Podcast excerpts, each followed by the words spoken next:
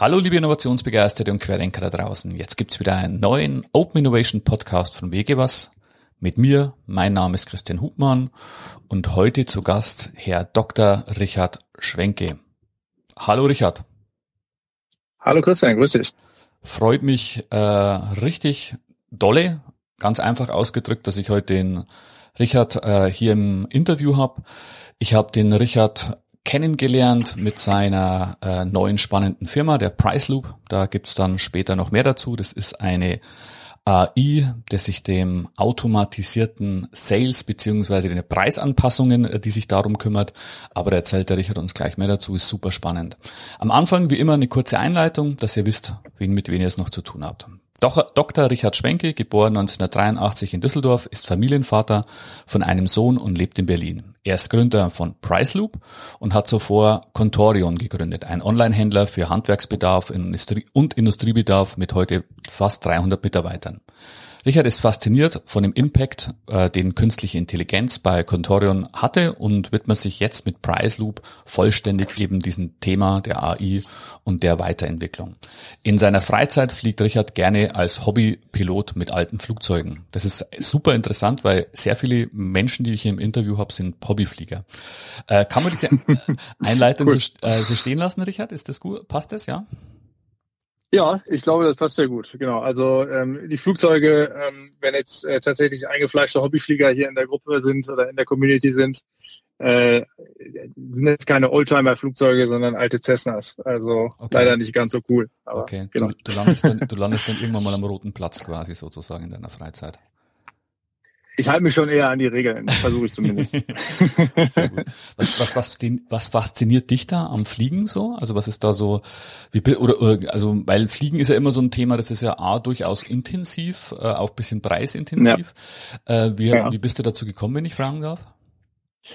Ähm, tatsächlich damals, als ich promoviert hatte, mhm. ähm, so ungefähr 2011, 2012 hatte ich da den, den Schein gemacht und mhm. ähm, den Gedanken in meinem Kopf hatte ich äh, implantiert bekommen, als ich 2008 äh, in USA studiert hatte. Ähm, da hatte ich einen Master gemacht am MIT und da hatte ein, ähm, ein Kommilitone von mir, ähm, der war äh, auch Deutscher und der hatte einen Segelflugschein mhm. und ähm, hat dann immer davon erzählt und hat mir Fotos gezeigt und, und ich fand das äh, irgendwie mega. Ähm, okay. Fand ich total cool. Irgendwie, der war halt da, ähm, der kam auch aus Süddeutschland und ist da mit dem Segelflieger in der, über den Alpen rumgeflogen und das sah so krass aus. Ich dachte, boah, das muss geil sein, da in so einem Cockpit zu sitzen und dann da einfach umzufliegen. Und äh, irgendwie fand ich dann nochmal Motorflug ein bisschen cooler als Segelflug, weil man mhm. dann auch sich ein Ziel setzen kann und alles ein bisschen planbarer ist.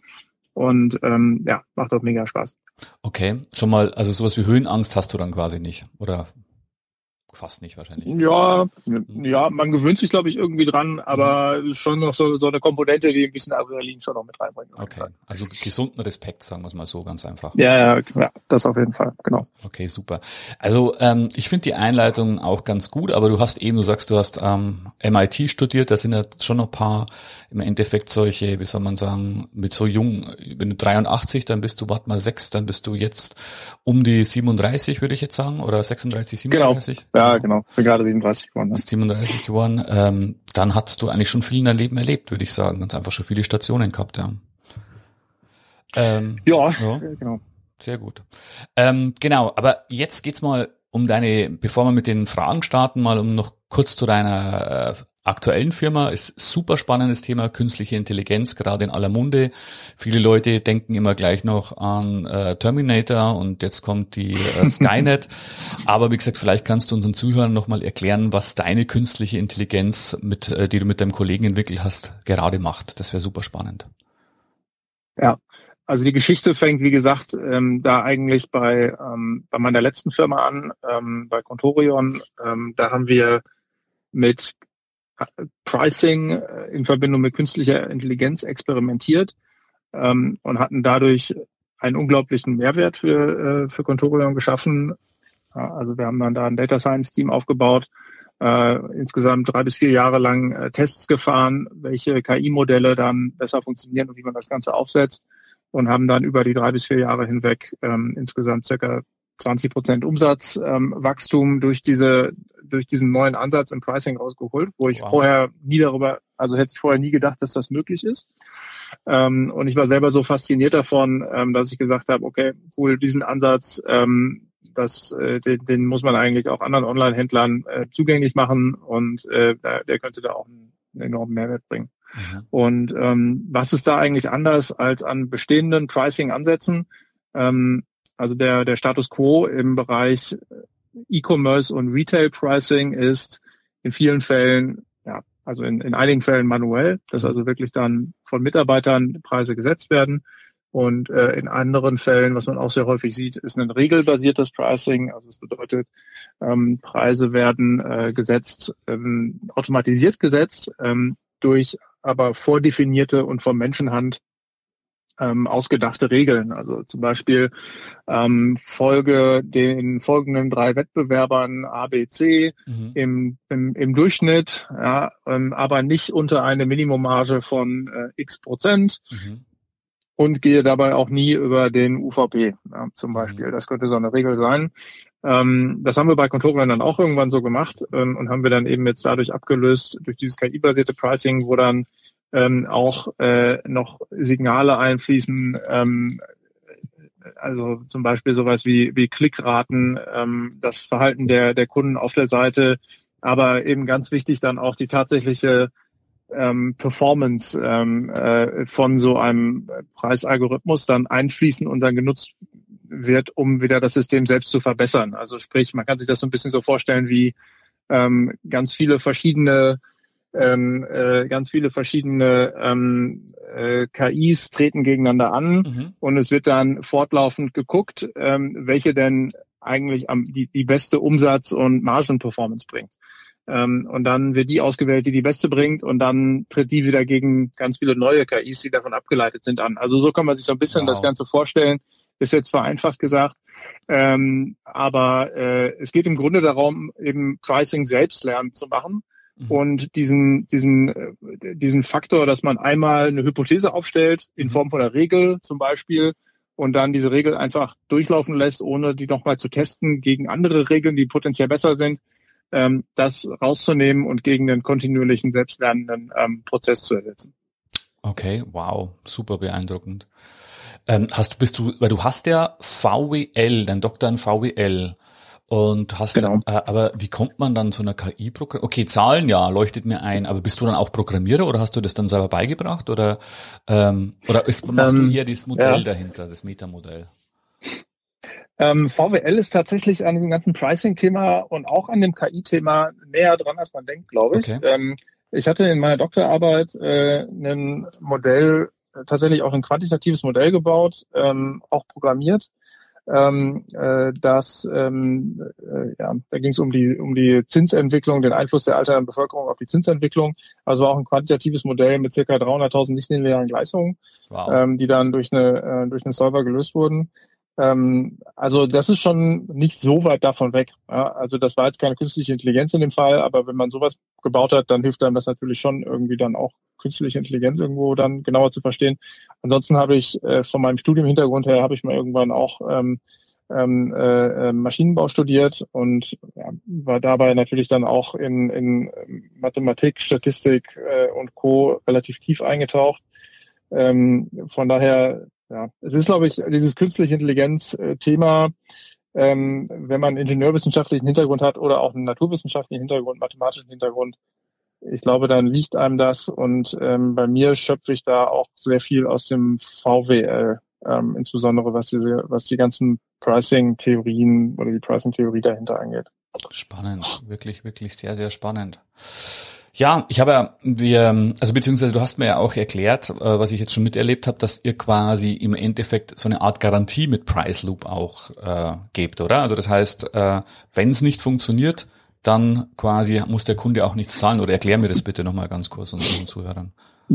Genau, also wir sind äh, wir sind selber äh, davon überzeugt, dass unsere Lösung Mehrwert bringt, sonst würden wir würden wir das nicht machen. Und ich hätte jetzt nicht äh, ähm, mein letztes Unternehmen verlassen, äh, wenn ich nicht davon überzeugt wäre. Mhm. Und die Überzeugung ähm, wollen wir dann auch sozusagen dem unseren potenziellen Kunden zugutekommen lassen.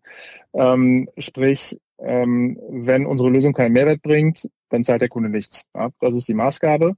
Ähm, wir arbeiten mit dem Kunden auf einen Test hin. Ja? Ähm, sprich, wir, äh, wir definieren ein Teilsortiment, auf dem dann unsere Lösung arbeitet und auf einem anderen Sortiment des Kunden arbeitet dann die bisherige, die bisherige Lösung weiter. Ähm, und dann äh, können wir auswerten, welche dieser Testgruppen dann die bessere, die bessere Leistung erzielt hatten, ob man dann erkennen kann, dass sich Umsatz und Marge entsprechend verbessert haben. Ähm, und wenn das nicht der Fall sein sollte, ja, wie gesagt, wovon wir eigentlich nicht ausgehen, ähm, aber falls das nicht der Fall sein sollte, dann ähm, entstehen für den Kunden keine Kosten. Ja, also dann äh, stellen, stellen wir nichts in Rechnung. Das sind Gründer, jawohl, die stehen 100% hinter ihrer Sache. Klasse, super. Ja, äh, freue mich unheimlich drauf, wie gesagt, äh, dass wir jetzt auch gemeinsam daran arbeiten und hört sich mega spannend an. Jetzt zu unseren eigentlichen Interviewfragen, weil es interessiert natürlich unsere Zuhörer, wenn jemand so der so erfolgreich ist wie du, der so viel auch schon mit so jungen Jahren so viele erfolgreiche Stationen hinter sich hat, ähm, was der so denkt, was der so macht. Was bewegt dich gerade, Richard? Kann man das so neben deiner ähm, Firma und deiner Familie? Ja. ja. Ähm, also bei der Firma ist es tatsächlich ähm, viele positive Bewerbungsgespräche. Also wir stellen gerade ein ähm, und und ähm, ja, also finde ich immer toll, ähm, so viele gute Leute sprechen zu dürfen. Ähm, ich bin jetzt auch äh, noch mal viel näher an den Bewerbungsgesprächen dran, als ich das bei Contorion war. Da gab es dann Abteilungsleiter in, in der Regel, die dann die meisten Bewerbungsgespräche geführt haben oder sogar auch Teamleiter mhm. darunter. Ähm, und jetzt mal wieder sozusagen äh, Bewerbungsgespräche zu, zu führen mit tollen Kandidaten und sich dann vorzustellen, dass sie dann äh, äh, ähm, oder dass einige davon dann äh, in naher Zukunft mit einem zusammenarbeiten werden. Das äh, bewegt mich und da habe ich freue ich mich drauf. Okay, super. Sonst du hast ja, glaube ich, auch äh, eine junge Familie, oder? Du hast dann äh, Kind, äh, einen, wie gesagt, einen Sohn, genau. Wie alt ist der, wenn ich fragen darf? Äh, der wird jetzt irgendwann sechs Monate. Also der ist tatsächlich wow. noch äh, sehr klein. Mhm. Und äh, ja, der bewegt mich äh, definitiv auch. Also äh, auch im, also natürlich im, im emotionalen Sinne ähm, absolut natürlich. Also mhm. wirklich eine unglaubliche, unglaubliche Erfahrung. Ich also das erste Mal, dass ich Vater geworden bin, wie du gesagt hast. Toll.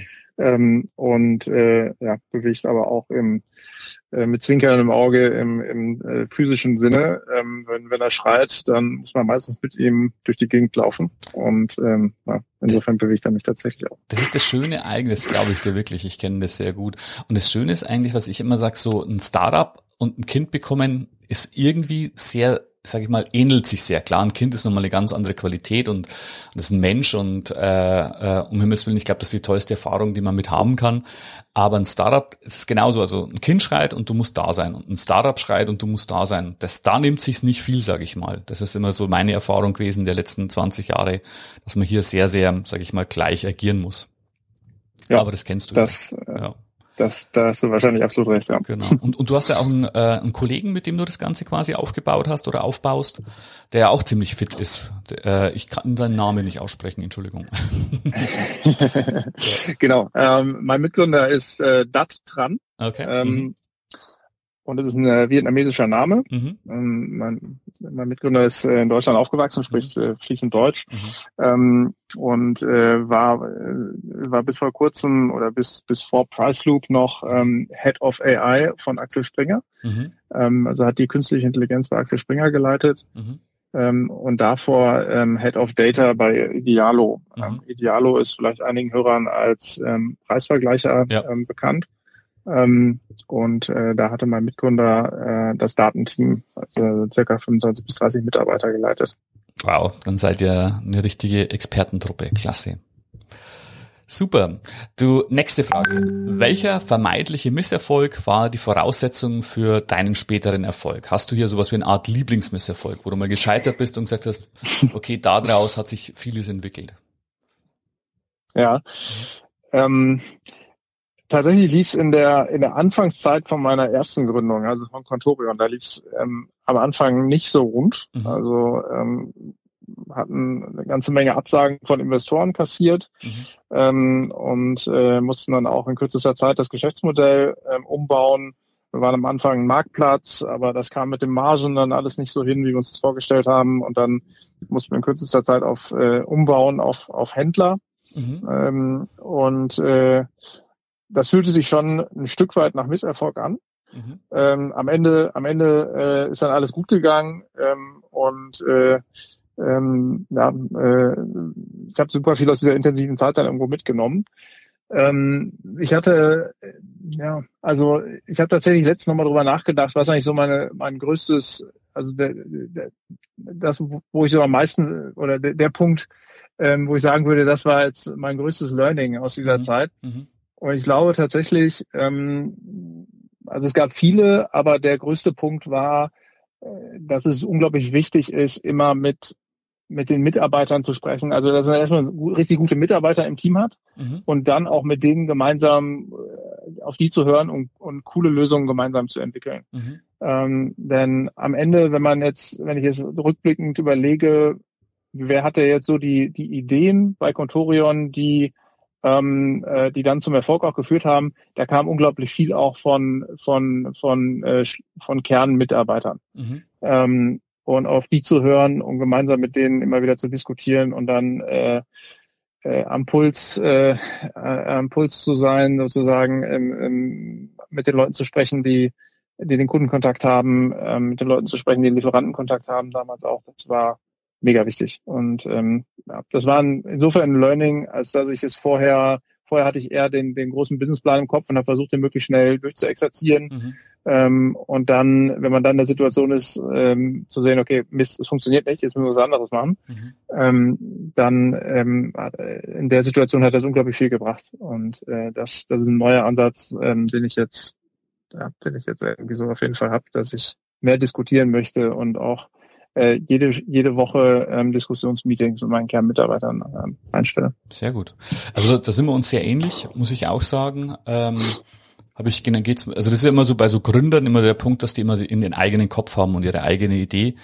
Und auch ich habe mich die letzten Jahre echt ähm, da sehr, sehr weiterentwickelt, was das angeht und bestätige das zu 100 Prozent, dass du halt, du brauchst immer gute Mitarbeiter. Das ist ein ganz wichtiger Punkt, die dir, ich sag mal, äh, wo es auch zu einer gesunden Reibung kommt. Also ich habe äh, mit unserem technischen Leiter, äh, Grüße an den Patrick, da äh, alle paar Wochen knallt's da mal, aber nicht im negativen Sinne, sondern weil wir uns halt nicht einer Meinung sind.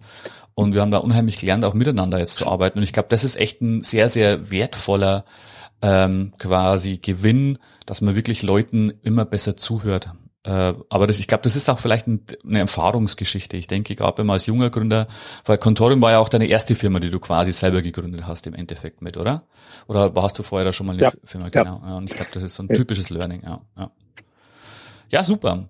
Ähm, hast du eine Eigenheit, gern auch absurd, auf die du nicht verzichten möchtest? äh, wahrscheinlich würde meine Frau gerne darauf verzichten. ähm, aber tatsächlich äh, dusche ich jeden Tag 30 Minuten lang. Also okay. ich stehe jeden Tag 30 Minuten lang, 30 Minuten unter der Dusche morgens. Wow, oder okay. Also 5, 25 bis 30. Also auf jeden Fall länger als der, als der Durchschnitt. Mhm. Ähm, will ich aber nicht darauf verzichten. Also habe ich mir das irgendwie mal angewöhnt ähm, und finde das eigentlich immer ganz cool, um den Tag dann aber durchzugehen ähm, und äh, manchmal kommen auch ganz gute Ideen, was man irgendwie nochmal anders machen kann. Okay. Ähm, also ja, ist eine Eigenheit, aber, ja. aber behalte ich mir so bei. Ist es ist das dann so, dass du dann ebenso besonders gut denken kannst oder abgeschirmt von der Außenwelt bist? Oder wie würdest du das beschreiben, wenn ich da fragen darf? Das Gefühl dann? Ja, ähm, ich glaube, dass man einfach irgendwie habe ich da so einen komplett freien Kopf. Ähm, tatsächlich. Und ja, ein bisschen abgeschirmt, aber auch irgendwie gewohnt und ähm, irgendwie entspannt und man hat einen komplett freien Kopf, kommt dann irgendwie mal auf, auf irgendwelche etwas verrückteren Gedanken. Mhm. Ähm, oder man nutzt die Zeit, um dann auch mal strukturierter über was nachzudenken. Aber irgendwie ist man halt ohne äußere Einflüsse, die rein einprasseln. Und mhm. das finde ich cool, einfach mal 30 cool. Minuten am Tag. Und ähm, ja, genau. Das ist im, Ende, im Endeffekt, also ähm, kann ich super auch nachvollziehen, geht mir ähnlich. Also so, ich spüre das immer, das unheimlich viel Stress von mir. Ich dusche zweimal am Tag, das ist jetzt für die Haut auch nicht so gesund, aber bei mir fällt da wirklich unheimlich Stress auch ab, wenn ich dann dusche. Und ähm, was ich da, äh, was ich dir mal empfehlen kann, was ziemlich cool ist, ich weiß nicht, ob du den Wim Hof kennst, das ist dieser Niederländer, der den Weltrekord hält, quasi in der Kälte äh, bloß mit einer Boxershort rumzulaufen und in so einem Eisbassin zu liegen.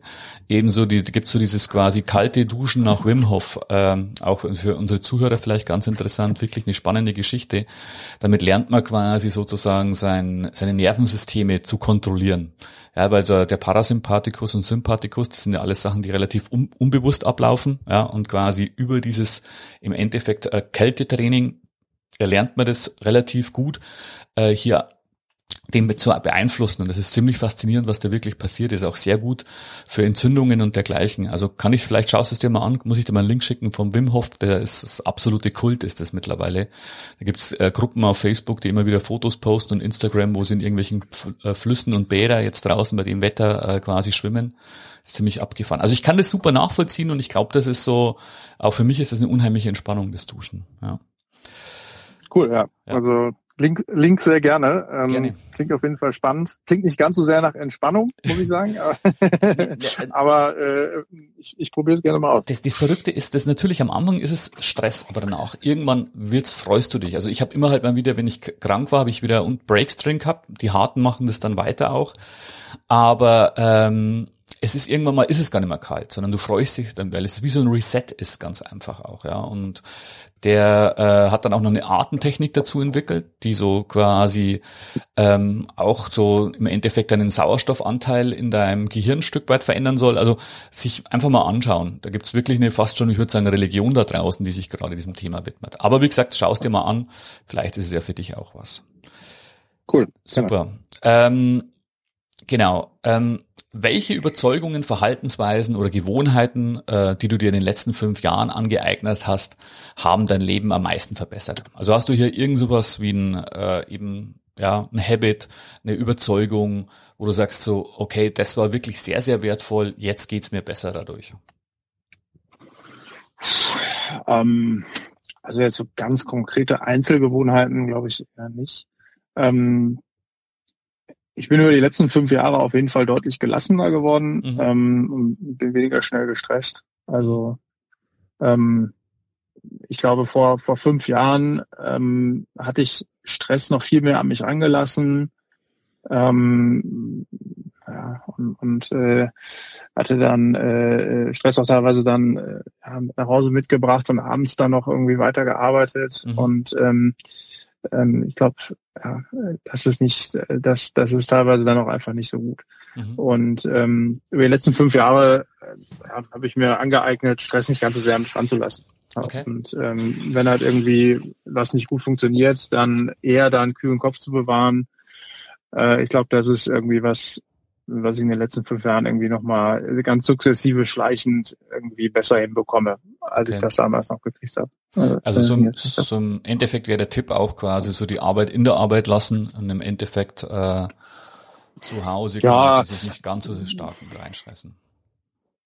Ja, das und halt auch, also nicht unbedingt, also ich glaube, ich arbeite jetzt nicht unbedingt weniger als vor fünf Jahren. Mhm ähm, aber vor fünf Jahren habe ich mich dann in, in bestimmte Sachen vielleicht einfach mehr reingesteigert und dachte, die sind unglaublich wichtig und, und war dann in dieser einen Situation dann gefangen und, und verbissen und, und wollte dann unbedingt noch, ähm, äh, keine Ahnung, ganz am Anfang von Contorion da jetzt die die Produkte in die Kategorie einsortieren, gemeinsam mit dem Team und, und habe mich da unglaublich rein verbissen und dann da auch dann äh, teilweise Nächte durchgearbeitet. Mhm ähm, und habe da eher so im, im Sprintmodus gearbeitet mhm. und inzwischen äh, sehe ich das Ganze eher so ein bisschen als Marathon mhm. ähm, und äh, äh, verbeiß mich, versuche mich nicht mehr ganz so sehr in Einzelthemen zu verbeißen, sondern eher das, das Big Picture zu sehen. Ähm, mhm. Aber ja, ist, ist ein bisschen abstrakt, aber äh, mhm. ich glaube, das jetzt so Einzel, Einzelthemen ähm, bringen mich nicht mehr direkt irgendwie so auf, äh, ähm, auf, auf sozusagen mhm. auf Puls 180, ähm, sondern ähm,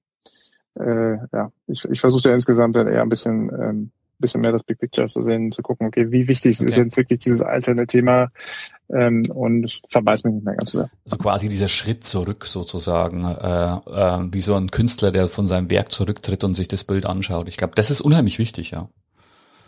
Das ist unheimlich wichtig, definitiv. Dass äh, auch die ganzen erfolgreichen Menschen, die ich jetzt mitkenne, die dir ähm, die schaffen das dann wirklich diesen Schritt zurückzugehen und ihr Gesamtwerk aus so einer Art Vogelperspektive zu betrachten, um da auch diesen Abstand zu haben, weil wie du schon sagst, ich glaube, das ist immer so bei Gründern auch dieses sich reinbeißen, dieses nicht loslassen, das kann schnell äh, in, in Hamsterrad enden. Ja.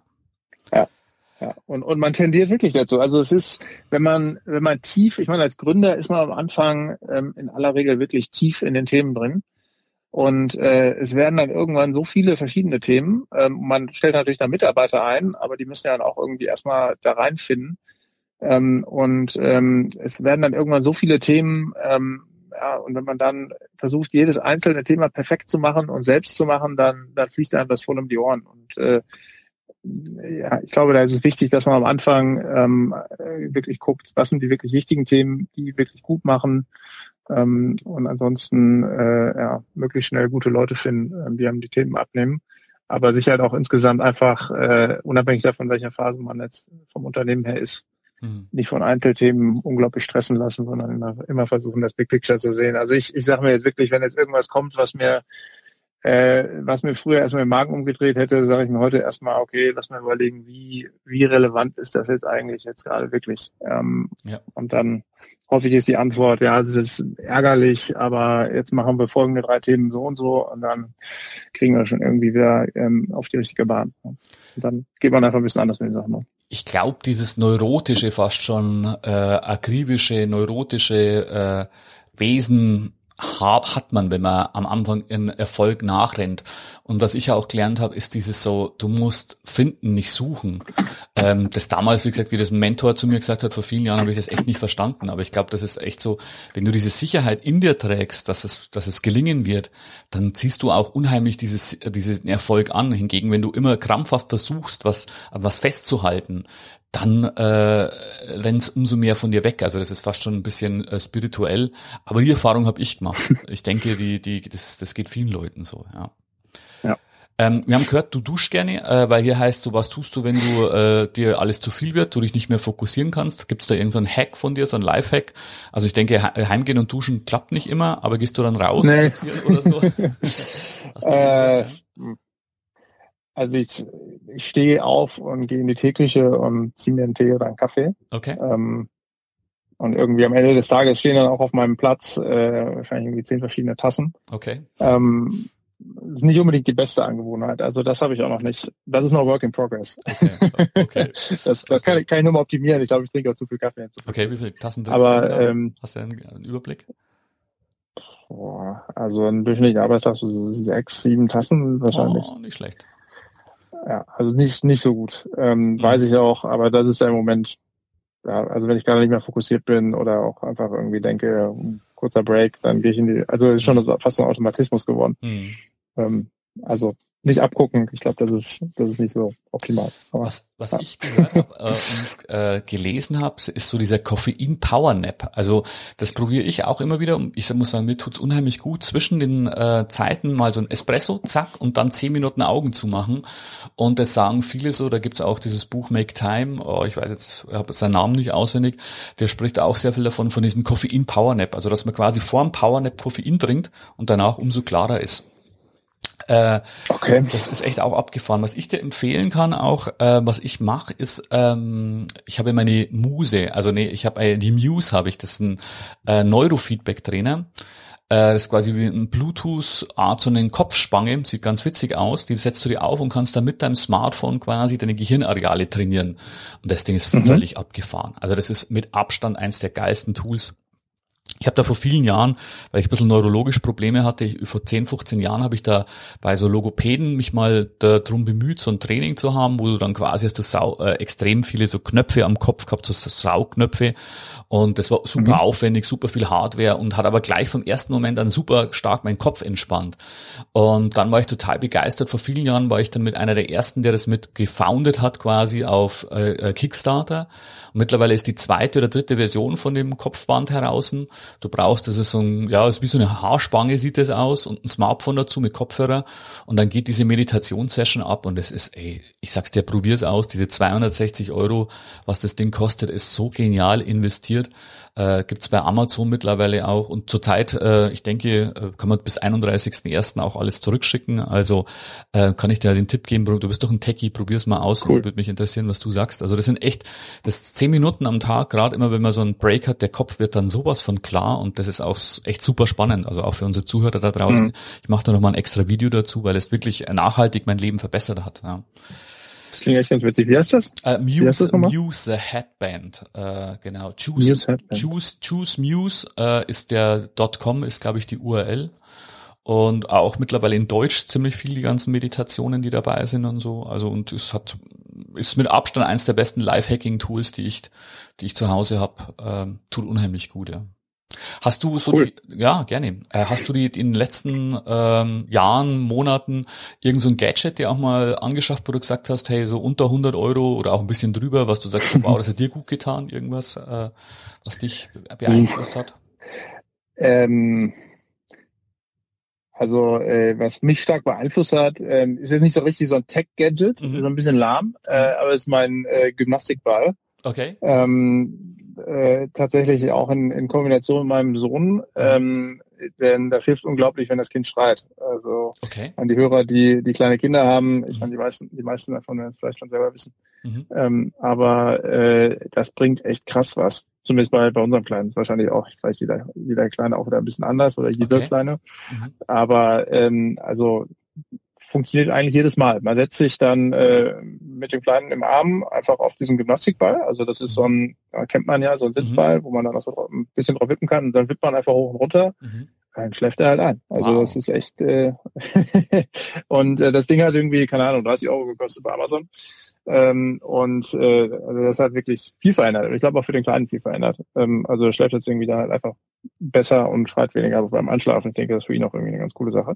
Cooler Tipp. Von daher, ähm, genau, nicht sehr Gadget, Gadget und, ja, und Tech-mäßig, aber äh, günstig und hat viel gebracht. Du, es, es, geht immer um das, was am besten hilft, weißt du, was ich meine? Und das ist äh, egal, ob das Technik ist oder so. Und sowas super Tipp, weil es ist echt so. Ich habe, du bist lachen. Ey, sieht man wieder, wie das Gesetz der Resonanz. Ich habe gestern Abend äh, meinen Ball neuen aufgeblasen ähm, weil ich das für Rumpftraining gerade ziemlich mache, weil ich immer vom Sitzen ein bisschen Rückenschmerzen habe und auch der Ball ist ja wirklich mega, was du da für Übungen drauf machen kannst. Das ist wirklich so eine, äh, sag ich mal, ähm, so eine wirklich vielseitiges Werkzeug, um sich gut zu tun, ganz einfach auch. Ja, super Tipp. Also das werde ich definitiv in meine Hall of Fame mit aufnehmen, weil das finde ich klasse, weil kleine Kinder, die schreien, jeder weiß, das ist eine Challenge Squad, äh, definitiv. Ja.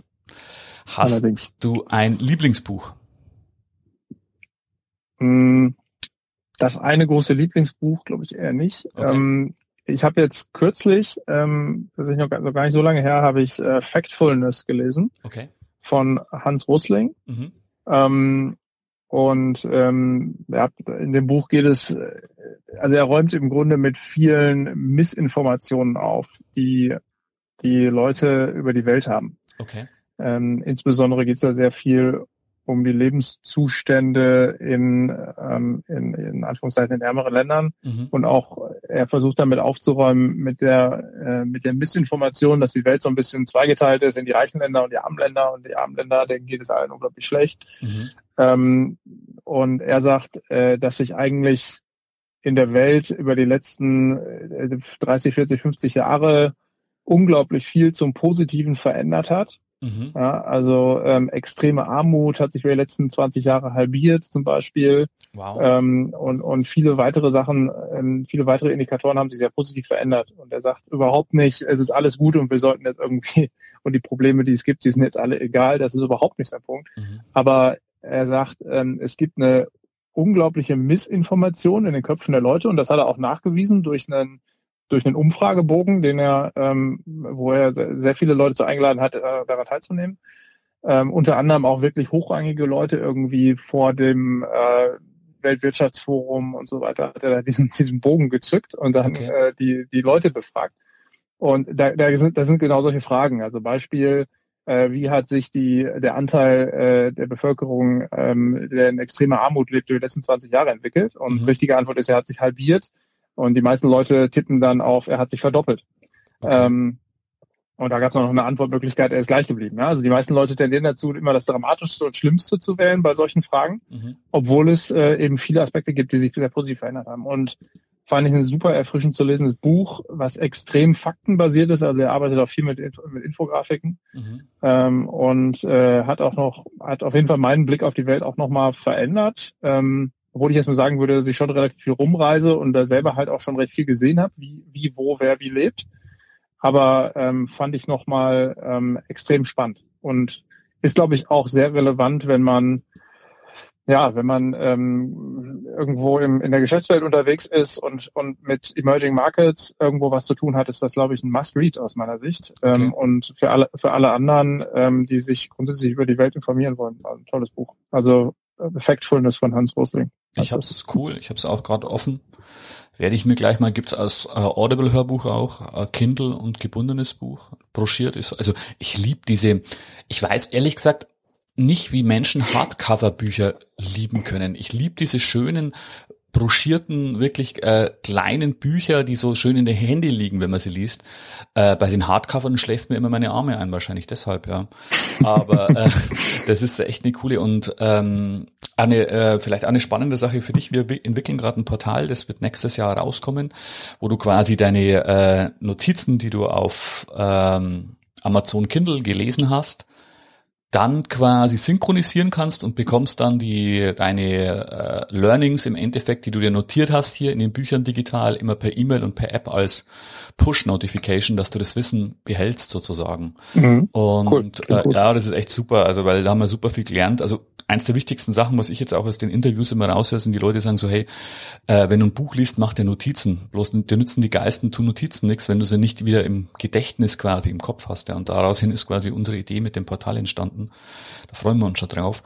Und das ist super spannend. Ja, okay, da freue ich mich auch drauf, weil ich denke gerade, ge gerade ist das Thema Wahrnehmung ja ziemlich spannend, was man so in der Welt hat, quasi so. Äh, das ist ja echt ein Thema für sich, da könnte man Stunden drüber reden, glaube ich, ja. Ja. Ja, okay, Factfulness ist drauf, habe ich schon in den Einkaufskorb gelegt und werde ich mal auch gleich ziehen. Sehr gut, vielen Dank. So, wenn du jetzt an einem beliebigen Ort ein riesiges Plakat mit beliebigem Inhalt aufhängen könntest, also was wäre auf dem Plakat und wo würdest du das hinhängen? Ja, ähm, also ich glaube grundsätzlich ähm, äh, äh, glaube ich daran, dass, dass die Welt äh, unglaublich gespalten ist und irgendwie mehr wieder zusammengebracht werden muss. Mhm. Ähm, und von daher wäre, glaube ich, meine Botschaft einfach nur, ähm, ähm, ja, ähm, würde in die Richtung gehen. Also ich habe jetzt noch kein fertig designtes Plakat im Kopf, mhm. aber die Botschaft wäre ähm, stay positive, ja, mhm. und äh, irgendwie, ja, und, und einfach ähm, irgendwie das Positive wieder zu sehen. Mhm. Ähm, geht es auch schlecht so ein bisschen in die gleiche Kerbe wie das Buch, was ich gerade empfohlen habe. Mhm. Ähm, und ähm, ja gut, der Ort, wo man das aufhängen würde, wäre wahrscheinlich einer, wo man ähm, wo man möglichst viel Aufmerksamkeit für so ein Thema bekommen würde. Mhm. Ähm, ja, vermutlich würde man es dann, äh, äh, weiß ich nicht, an, an die Wand des an die Wand des Kremls hängen okay. ähm, und, den Putin, und, und dann in, in der Vision könnte der Putin das auch nicht abhängen. Mhm. Ähm,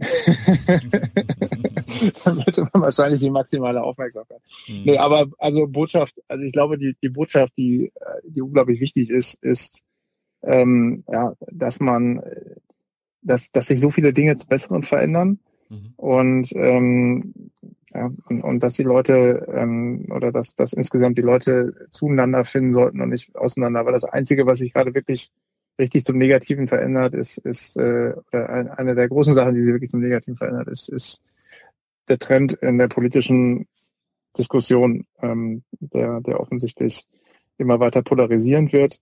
Und ich glaube, das ist wirklich eine sehr negative Veränderung und der ist irgendwie angetrieben von ganz, ganz vielen Falschinformationen ähm, ja, und, und das ist, glaube ich, was, ähm, was, ein, was eine riesengroße Herausforderung ist heute. Da bin ich völlig bei dir. Also ich denke gerade so diese, diese Spaltung, die es bei uns jetzt egal in welchen Themen gibt, ob man diskutieren. Also ich finde immer mehr, dass es keine Diskussion mehr gibt bei uns in Deutschland oder so insgesamt auf der Welt. Es gibt bloß noch äh, Standpunkte, die vertreten werden und irgendwie, also kein, kein, kein Grau, es gibt keine, keine Konversation mehr und das ist echt was, was ich auch echt sehr, sehr schade finde und auch jetzt gerade insgesamt. Du bist entweder Gutmensch oder bist Verschwörungstheoretiker oder bist im Endeffekt äh, äh, Covidiot oder egal wie man immer, was man auch nennen will. Also diese Schachten, diese, diese wirklich diese ähm, ja, Schubladen, in die man gesteckt wird, das finde ich echt auch ganz schlimm, ganz einfach. Also man kann ja. heute nicht mehr differenzierter Meinung über Sachen diskutieren. Aber okay, da, da hoffen wir einfach jetzt mal, dass äh, ja, ich, zwei Tagen ist die Wahl in Amerika, bin ich ja, sind wir ja gespannt, was da passiert, aber das ist auch so ähm, werden wir sehen, was sich da noch entwickelt. Aber da bin ich bei dir. Ich denke, so das Stay Positive, Come Together, äh,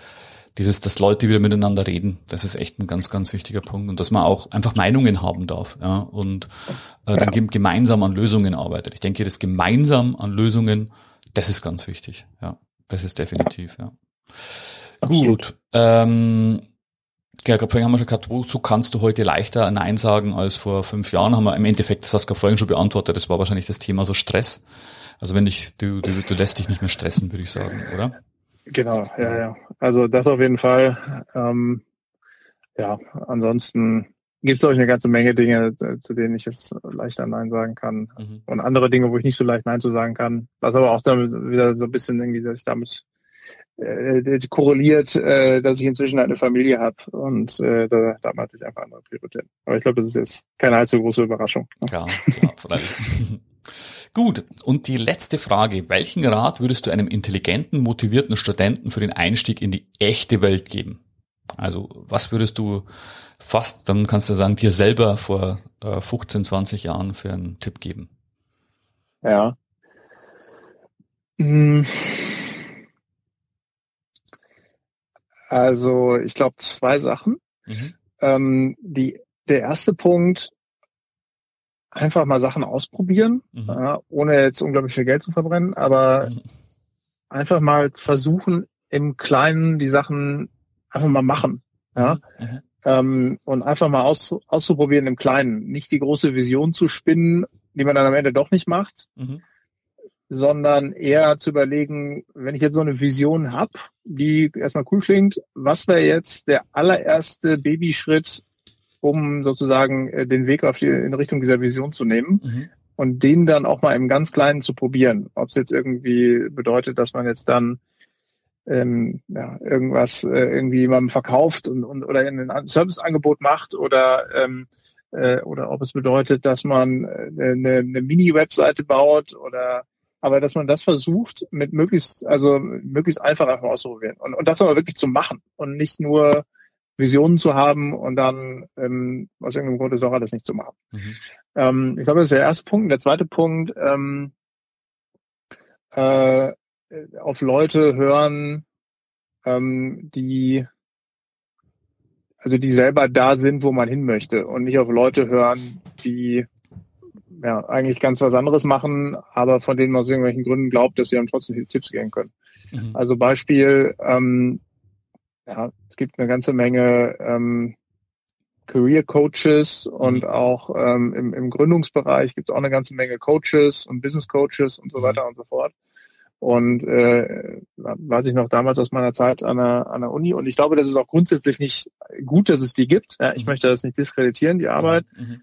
Trotzdem sollte man ja, mit den Rat von den Leuten annehmen, die selber da sind, wo man hin möchte, oder mhm. zumindest auf einem, auf einem, auf einem Meilenstein oder auf einem Zwischenschritt von, von der Reise, die man selber machen möchte und nicht eine ganz andere Reise gemacht haben, Beispiel Professor sind und mhm. deswegen jetzt eine unglaubliche Autorität genießen in, in den Augen des Studenten mhm. ähm, und man dann auf den Rat des Professors hört, obwohl man auf den Rat des Professors hören sollte, wenn man Professor werden will, mhm. ähm, aus meiner Sicht. Mhm. Ähm, und und äh, vielleicht nicht auf den Rat des Professors unbedingt hören möchte, wenn man eigentlich was ganz anderes machen will. Mhm. Ähm, von daher, das ist, glaube ich, mein zweiter Rat. Wow, okay. Nee, finde ich gut. Immer den, den Praktikern folgen. Das ist auch so meine Devise. Ja, äh, Richard, vielen Dank für das tolle Interview. Da waren sehr viele spannende Insights drin. War wirklich klasse. Äh, ich freue mich jetzt drauf, wenn wir gemeinsam viele äh, Kunden gewinnen mit Price Loop, weil ich denke, das ist wirklich eine einmalige Sache, was ihr da entwickelt habt und immer wieder weiterentwickelt. Ich wünsche dir nur das Beste und hoffentlich bis bald.